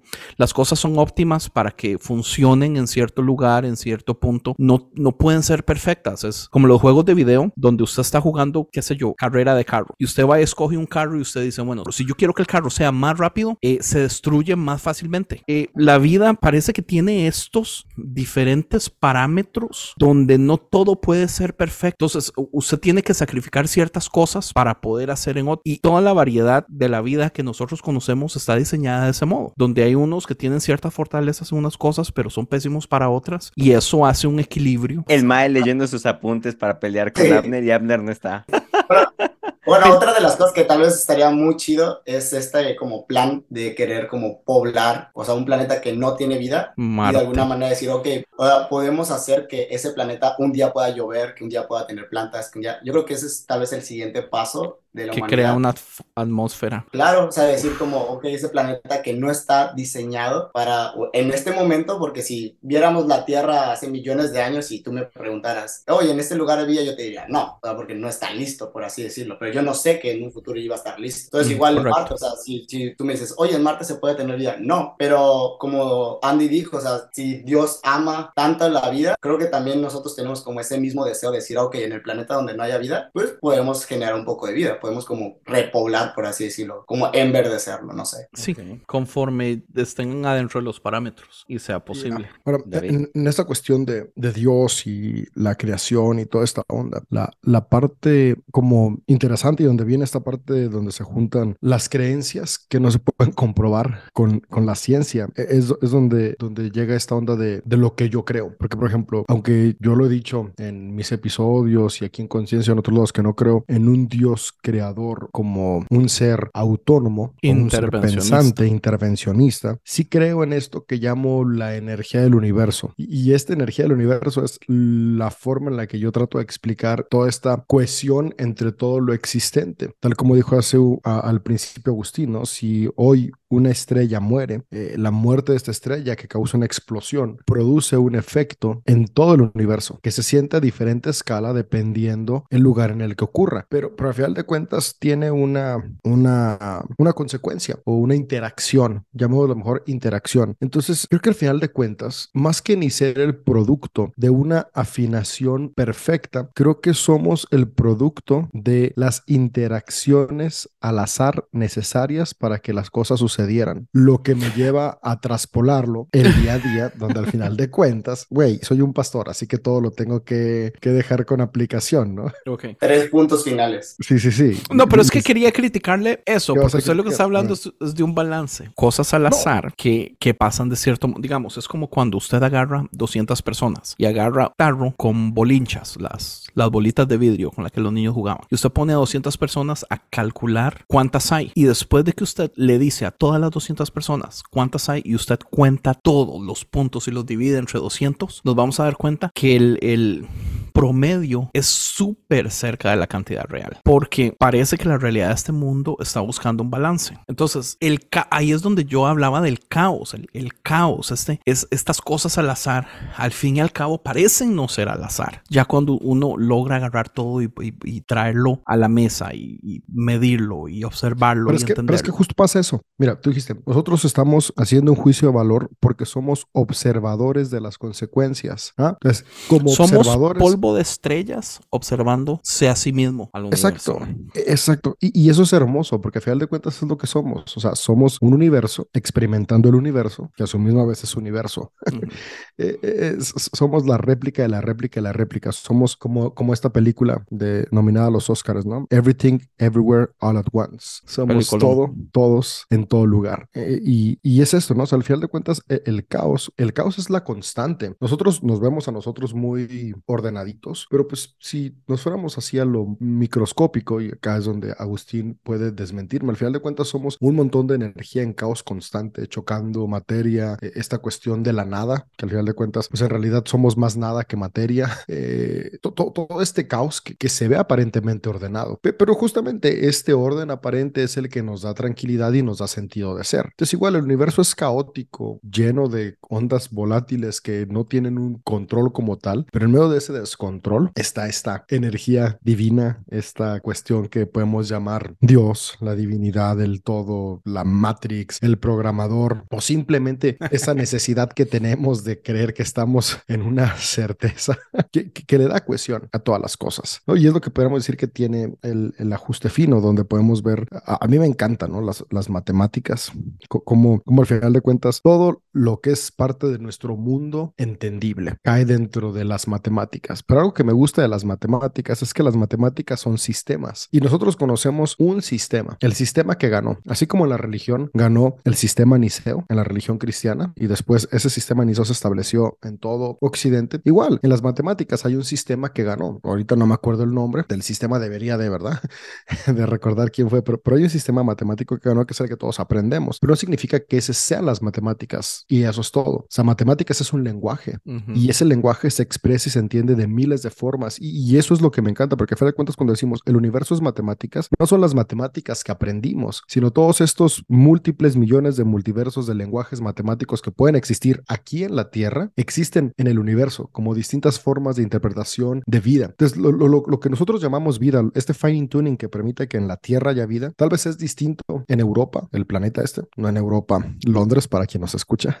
o, o, o, en algún otro, otro lugar de las galaxias y, y, y, no podríamos llamarle tal vez vida, sino existencia, porque, porque vida es lo que nosotros conocemos, que se da en nuestras condiciones, wow. en nuestro lenguaje matemático, pero eso no significa que no hay otros lenguajes que también son matemáticas. Y es donde entra toda esta cuestión del caos, que podemos verlo como un esfuerzo muy grande de los físicos en las mallas y todas estas cuestiones para lograr comprender pues las distintas dimensiones en las cuales existimos, coexistimos todos en todo a la misma vez. Entonces, eh, entiendo, me gusta, no, no sé Pero si no estoy, estoy de de acuerdo. acuerdo. Sí, no, no estoy de acuerdo con el hecho de que, de que la realidad sea diferente porque, digamos, la- las cosas suceden basados a las reglas que tenemos en este momento que claramente no cambian. O sea, el- el- el peso atómico, la gravedad, las, las cuatro fuerzas del universo. La razón que todo existe como existe es porque las reglas No, tienen que aplicar en todo lado. Eh, Hmm. y, y es que, es que aplica, la velocidad de la nuestra luz. realidad.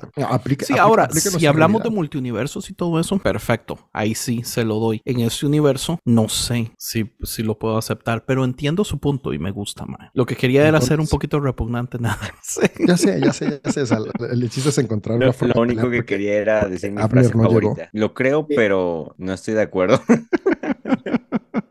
También algo De- como Deberíamos de hacer un, un recuento de, de conciencia de todas las veces que Andrés ha dicho eso. O me gusta, pero no estoy de acuerdo. O le creo, pero no estoy de acuerdo. O suena bonito, pero no estoy de acuerdo.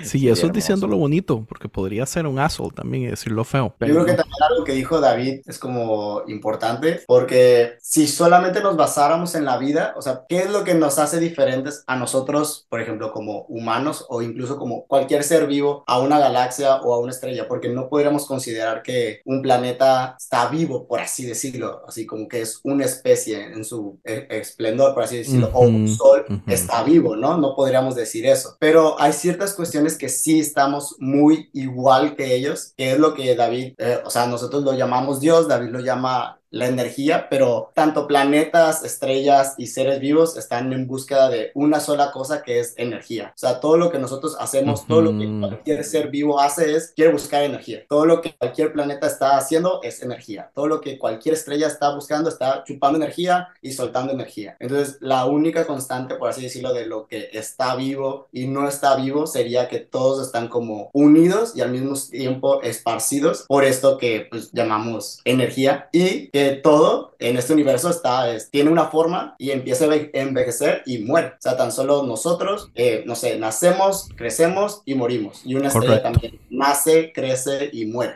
Y El universo- estrella viva. En- entero tiene fecha de caducidad porque la energía Uh. se va a acabar. Y una vez, sí, yo una vez le había dicho a Andy es que es muy importante como el Big Bang, ¿no? Y que sí tiene una fecha en la que ya se va a dejar de expander y después va a ser como lo que llaman como el Big Crunch, que es como lo contrario y se empieza como a, a contraer. Y había encontrado este científico que había dicho que en cuanto eso pasa, otra vez va a explotar. Entonces eso solamente me hizo pensar cuántas Ujú. veces hemos estado en este ciclo tal vez de Ujú, billones y correcto. billones de años. O sea, ¿qué, no, ¿qué nos asegura que este es como la vez trillona que ha hecho lo mismo? Mismo, como explotar y otra vez encogerse. Y, y, al final de cuentas, esa es justamente la idea de Nietzsche con el eterno retorno. O sea, que al final de cuentas, ¿qué pasaría? Y bueno, ahí como para traerlo a, a filosofar o a, a, sacar alguna lección de eso, pero Nietzsche dice justamente eso, ¿no? ¿Qué pasaría si se te aparece un genio y te dice, ¿qué harías diferente con tu vida si esta vida fuera la misma y que se va a repetir por el infinito? O sea, este es el cielo, este es el infierno, porque esto es lo que se va a repetir una y otra y otra y otra y otra vez al infinito. Si esta vida se repitiera de esa forma, ¿estarías feliz con esta vida? Y justamente ahí es la idea precis precisamente del vitalismo, que es lo que yo les decía antes de, de grabar el episodio, que, que Nietzsche propone. O sea, vivamos de tal forma que si esta vida se va a repetir al infinito, valga la pena vivirla infinitas veces. Y creo que para mí al final de cuentas, si la ciencia me sirve para querer vivir de mejor forma mi vida, así como si la religión me sirve para vivir de mejor forma mi vida, creo que estamos en el punto correcto o en el, o en el argumento o en la idea correcta. Y yo sé que a lo mejor no me, me reencaucé en el, en el tema o me salí del tema, no sé.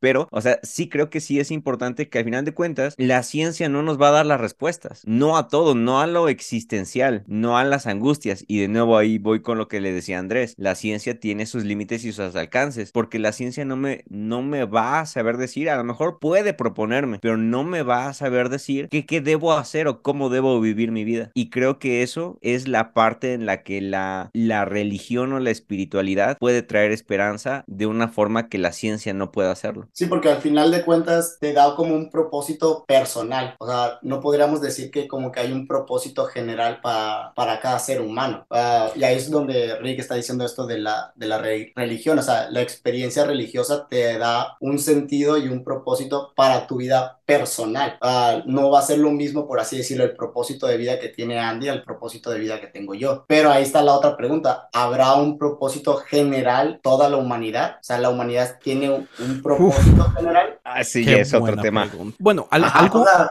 o sea, si estamos aquí, o sea, no, no solamente estoy yo, y yo, o sea, si solamente estuviera yo, yo diría, ah, pues mi propósito de la vida es ver todos los animales, no sé. Pero entre más personas haya, pues entonces cada uno tiene como su propósito en esta vida. Pero entonces, si nos vamos como a la parte bíblica, ¿no? O sea, que hizo la humanidad, hay un propósito general para toda la humanidad que todos podamos compartir, porque ahí es donde digo, pues será como, no, pues vivir felices, ¿no? Todos pues, queremos vivir feliz, pero pues la felicidad también es diferente para cada persona. No, y es que es una pregunta que se ha abordado de un montonal de formas, ¿no? Y, y creo que lo bonito de esa pregunta no es encontrar la respuesta, sino precisamente explorar todas las formas, ¿no? Porque, por ejemplo, si tú le haces esa pregunta a un existencialista, el existencialista te va a decir, no hay propósito, el propósito se lo das tú. Si tú le haces esa pregunta a un nihilista, te va a decir, no hay propósito, nada tiene sentido. Si tú le haces esa pregunta a un absurdista, te va a decir, tu misma pregunta es absurda y no tiene sentido que la preguntes. Si tú le preguntas eso a un metafísico o a alguien que tenga una creencia metafísica, te va a decir, sí hay un propósito, que es la teología teleología, ¿no? Y cada cosa tiene su propósito y está en nosotros descubrir ese propósito. Y al final de cuentas, creo que lo bonito de ese tipo de preguntas es saber cómo esas preguntas afectan nuestra vida y cuál es la que ayuda a experimentar mejor nuestra vida, ¿no? Y sí, o, ahora sí que yo creo que no hay una uh -huh. respuesta correcta, pero creo que cada respuesta es bonita en su forma. Pero, pero hay, hay una injusticia con todo esto y es, digamos, que, que Eh, tal pausa. vez... Es la forma de Andrés de decir, estoy de acuerdo, pero... Estoy de acuerdo, pero digamos, preguntémosle al, al, al, filósofo del estilo que sea. Al fin y al cabo, yo siento que hay algo muy humano que es la trascendencia. O sea, ningún humano quiere morir y nosotros queremos ser más allá de lo que somos.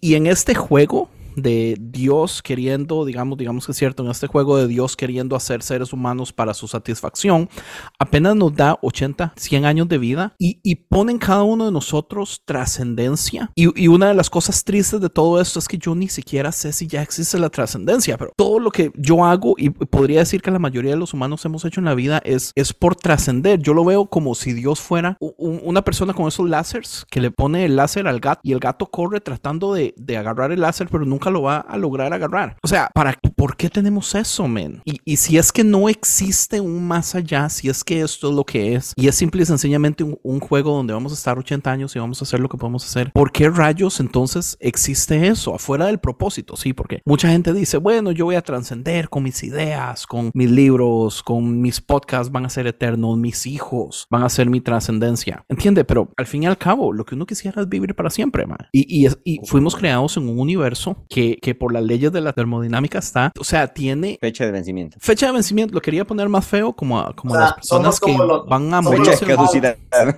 Estos somos los punks de toda la creación, o sea, queremos ir en contra de envejecer y, y morir. O sea, Sí, pero, pero todo el esfuerzo humano usualmente es hacia eso. Digamos, la tecnología, una de las razones que la tecnología se mueve es, ojalá, para poder mejorar, eh, digamos, lo que es eh, hacer la vida más extensa, las medicinas, eh, ese tipo de cosas. Entonces, digamos, y a mí me hecho- cuesta mucho venir y, y- y no, no ver a un Dios adentro de todo esto. Y, y en el fondo viene mi conflicto porque yo a- hace cuatro semanas no sabía si creía en el cielo, pero leyendo todo esto, yo digo, man, es que tiene que haber algo más. Y es que es eso, eso es lo importante. Y justamente esa es una de las frases de uno de mis filósofos favoritos, que al final de cuentas es que toda filosofía y toda teología realmente tiene en su núcleo el deseo o la esperanza de trascender. Y lo acabas de decir tal cual. Y justamente eso, al final de cuentas, lo que queremos es querer creer. O sea, lo que me acabas de decir de Mae es yo yo quiero quiero, creer. o sea, yo quiero creer en el cielo. Yo quiero creer que hay algo más. O sea, sería una estafa al corazón que la vida sea tan Sería corta. una estafa. O sea, y creo que eso es, eso es la clave y el motivo del por qué aún sigo creyendo en el valor de la religión, en el valor de la espiritualidad, porque eh, la espiritualidad, la religión e incluso principalmente me atrevo a decir a- el cristianismo, tiene mucho que ofrecer ahí, porque trae esperanza, que es lo que yo les decía en el episodio de Process Theology. O sea, si tú me quitas a mí la esperanza, no quiero tu fe, porque al final de cuentas lo único que yo veo de valor o que la humanidad ha encontrado de valor en la espiritualidad es la posibilidad de que haya algo más allá de, de esta vida. Y creo que ese es el valor de la fe, el valor de la religión, el valor de lo espiritual. Y yo creo que sí, o sea, yo creo que al final de cuentas no está comprobable y quizás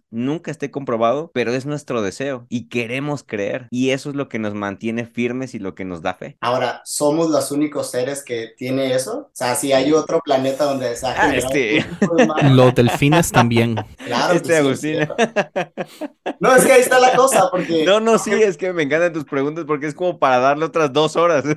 Ah, o sea, es que ahí está la pregunta. O sea, cuando yo me metí en el tema de esto de la evolución humana y me di cuenta que había otras especies humanas, la primera pregunta que yo me hice fue, ¿ellos creían en trascender? O sea, ¿y si existe un cielo, ellos también pueden ir al cielo? O sea, y no, no hacerlo como tan corto como para decir, oh, no, porque no los evangelizaron. No, o sea, no es idea. No, ya en serio, o sea, ese, ese tipo de personas tenía alguna esperanza de poder trascender, porque Yo si el universo está que sí. diseñado tan perfecto. Ah, o sea, O si sea, el universo pero- está diseñado tan perfecto. O sea, y lo vemos en los, en los artes rupestres, perdón Andrés, Dale, que al final de cuentas todo apuntaba a quiero, quiero que haya algo más allá. O sea, en, en las pinturas rupestres, en las cavernas y lo que sea que esculturas, todo eso apunta a que querían creer que había algo más. Ahora, y- ¿cuáles están hechas por otras especies? No sé, y no sé si haya forma de comprobarlo, pero yo creo que sí. Yo, yo veo, por ejemplo, eh, animales eh, pasando procesos de duelo, que se mueren de, de perder un hijo, eh, un perro se muere de, de- de que pierde a su dueño. Eh, creo que uno de los últimos que vi fue un, un elefante, eh, la mamá elefante, o sea, llorando, men. Eh, cosas así. Pues Tras de de eso, el dicho de que los elefantes tienen memoria, ¿no? Porque se recuerdan, se acuerdan en dónde estaban enterrados sus antepasados o una cosa así. y vuelven siempre ahí, correcto. Ah, una de las cosas que me trae mucho conflicto también es el hecho de, de, por ejemplo, una de las críticas más grandes a este fine tuning es el hecho de la muerte y el sufrimiento, que dicen, si Dios es un Dios perfecto, porque hay muerte y porque hay sufrimiento? Pero si uno entiende el- la evolución, o sea, la, la muerte es parte del proceso, es lo que hablaba Agustín, que es energía. O sea, usted ocupa la energía de donde venga. Entonces, este, este sufrimiento es parte del proceso,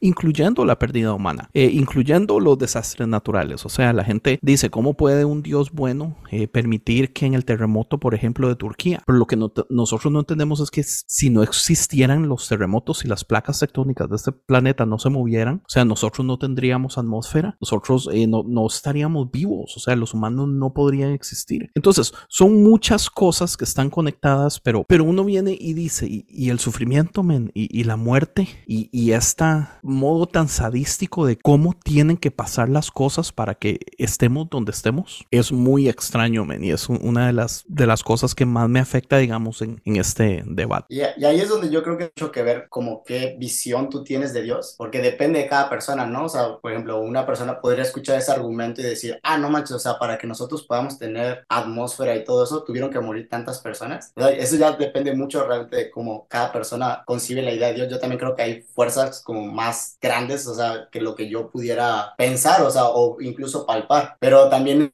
si tú lanzas como la información, también depende mucho del receptor de esa información. O sea, y ahí es donde entran todas estas cuestiones, ¿no? De la gente decir como mi sufrimiento tiene un propósito o porque esa gente que está sufriendo tiene un propósito. Y por muchos años yo decía como, ¿por qué? No sé, un ejemplo muy vago, ¿no? ¿Por qué la gente de África, no sé, está sufriendo tanto, ¿no? Que no tiene agua, no tiene eh, alimento, o sea, no, no tiene, no sé, servicios médicos. Y conforme fue, fue pasando el tiempo, pues no es por maldición de Dios ni nada, sino es una mala administración del humano. O sea, ¿desde cuándo ya hubiéramos, desde cuándo ya hubiéramos podido darles salud? ¿Desde cuándo hay alimento para alimentar a más, muchísimo más personas? O sea, y hay formas de capturar el agua, pero ¿por qué no lo hacemos? Pues porque hay una cierta agenda y pues no, o sea, no, como que no, no nos, todavía no tenemos tanto amor como para poder hacerlo sin un beneficio.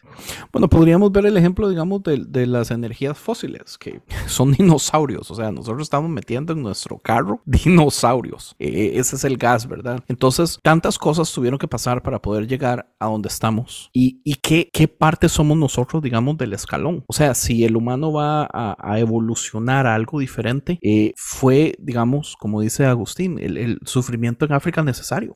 Eh, se pudo haber hecho algo si hubieran cambiado las cosas. Hubiera sido mejor o para mal. Y, y, aquí es donde entra el caos que ya me afecta. Digamos, una de las cosas que yo escuché hace mucho que me gustó mucho es eh, una chavala hablando en la teología del dolor. Que aunque Dios se, aunque Dios tiene placer en creación, si nosotros entendiéramos también que Dios se duele del dolor de todos, incluyendo los humanos y, y de los animales, pero digamos que, que Él es parte de este sufrimiento como como que se hace más fácil de entender, a diferencia de que es solamente un Dios moviendo las teclas y, que le valga madre los que sufren, los que mueren. Eh, lo que decía Agustín, ¿verdad? O sea, cuántas... Eh, ¿Cómo es que se llama eso? Las eh, que se mueren miles de miles de animales. O extinciones. Extinciones. ¿Cuántas extinciones masivas han sucedido? O sea, ¿e-, ¿era eso necesario? Parece que sí era necesario. Viendo cómo son las cosas, muchas de esas eran necesarias. Y para que nosotros podamos tener el, el, cóctel de aire que podemos utilizar nosotros en ese momento, o sea, razas enteras tuvieron que morir para que el oxígeno sea lo que abarque, lo, lo que sea, lo que haya más en el planeta. Todos los animales, o sea, para muchísimos seres vivos, eso era veneno. Entonces tuvieron que haber muchísima muerte y es parte de todo el proceso. y es, es, una parte triste. Nosotros somos el veneno de lo que está por venir en algunos milenios. y para que algo surja en unos milenios, vamos a tener que extinguirnos. Así que son y, eso, y eso nos lleva a pensar, ¿no? Porque, porque el al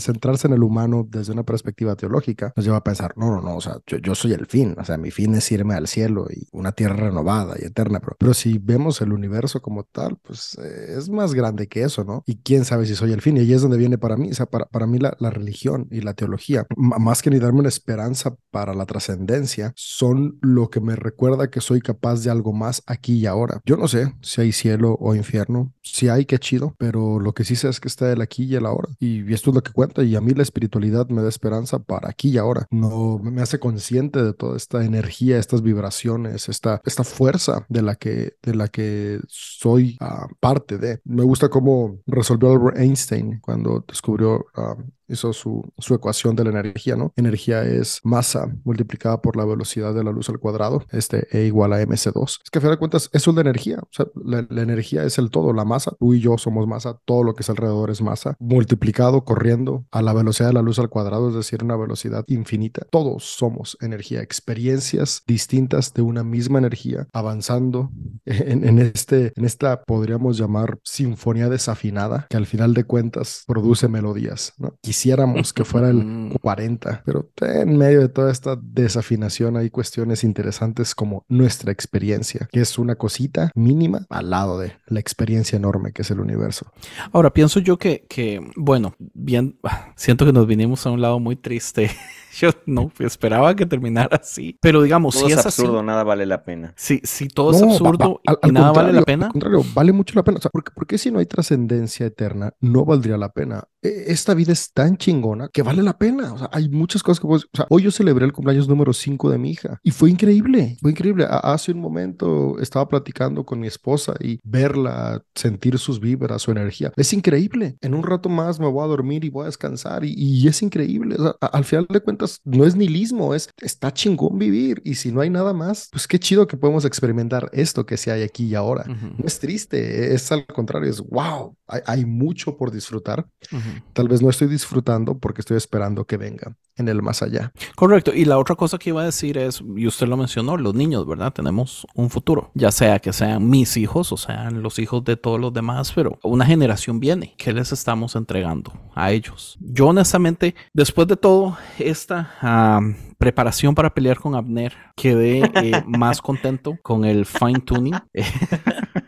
Este, Abner, te lo perdiste Notas por cobarde. notas. Lástima. Pero no sé, tal vez terminemos con palabras finales. Agustín, ¿por qué no nos, por qué no empieza usted? Eh, la fe como base para poder seguir viviendo día a día y ya todo lo demás que venga es un complemento que hace que esta vida sea más rica. Si hay un, una vida después, espero que esté chida igual que esta vida y el fine tuning simplemente ha hecho que cada atardecer tenga como alguna algo digno de admirar o cada animal o cada par- cosa que haya en esta existencia. El fine tuning simplemente lo hace que tenga un poquito más de sentido o más validez. Genial, Mae. No, pues al final de cuentas, este ajuste fino solo nos recuerda que del caos pueden salir cosas chingonas también. Así que qué chido que todo ese caos terminó en este ajuste fino que experimentamos en este planeta Tierra, donde podemos ver secuencias increíbles, donde podemos experimentar leyes universales increíbles como la gravedad y que nos permiten al final de cuentas disfrutar la vida misma. Lo que tal vez para otro tipo de seres sería la muerte, para nosotros es vida y hay que disfrutarlo, experimentarlo y extenderlo. Namaste. Pues creo que yo termino con, con la conclusión que vengo empujando desde hace rato. O sea, creo que para mí esa es una buena conclusión de este tema. Yo creo que al final de cuentas se trata de vivir o de, más bien, se trata de creer lo que te ayude a vivir mejor. Si a ti el, el- la apologética y, y el argumento del ajuste fino te ayuda a tener una, una buena fe y una buena vida, creo que ese es tu, ese es tu punto, ese es tu lugar. Ya si llega un momento en el que no es suficiente, espero que encuentres pronto algo que te ayude a encontrar un buen, un buen punto, un buen fundamento para tu fe. Si ahí es y ahí vas a permanecer y es y eso basta, está perfecto. Lo mismo me pasa con, con David, o sea, David lo ve como e- es más existencialista, para él es lo que dijo Sartre, o sea, tú eres lo que haces de ti mismo. Y está bien, si eso le ayuda a, a vivir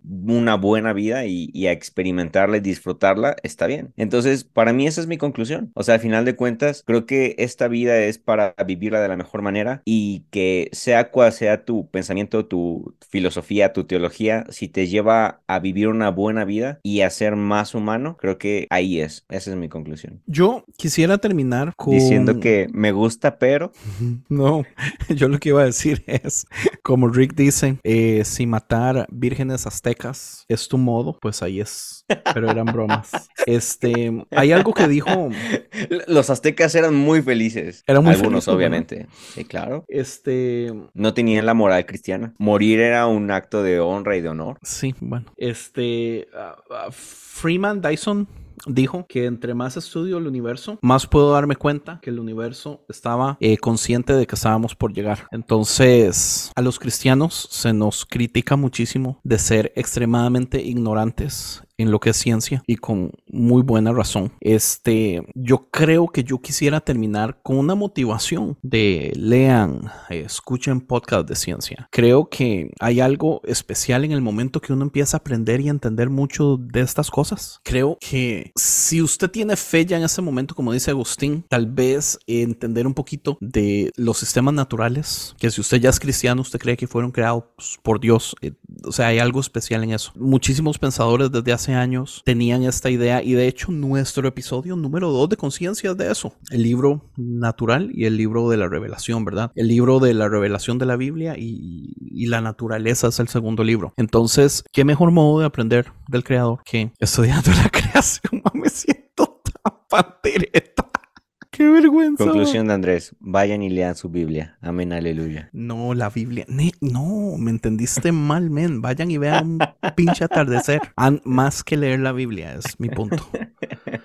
Ya sé, mae, te estoy molestando. Qué vergüenza, me sentí como el Andrés Apologeta del 2010, el Apologeta wannabe.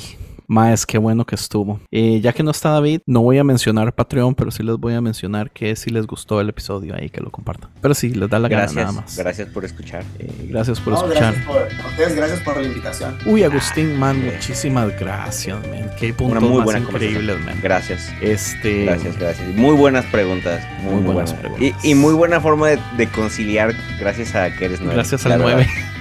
Era, siempre creí que era un 1 a la 9 y ahora estoy considerando que soy al revés, un 9 a la 1. Sí. Ya está. A Rick no le tenga que hacer mucho caso. Rick creyó que era un 5 por años también, ¿verdad? Ups, no fueron sí. años, Mae, también tuvo. Fueron años. bueno, entonces ya, muchísimas gracias muchachos y hasta la próxima. Gracias.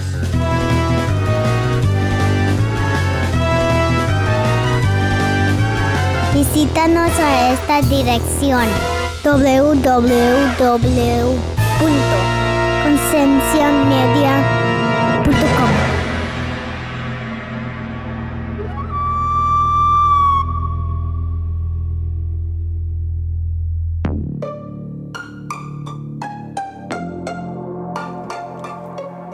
Hey, ¿te gustó este podcast?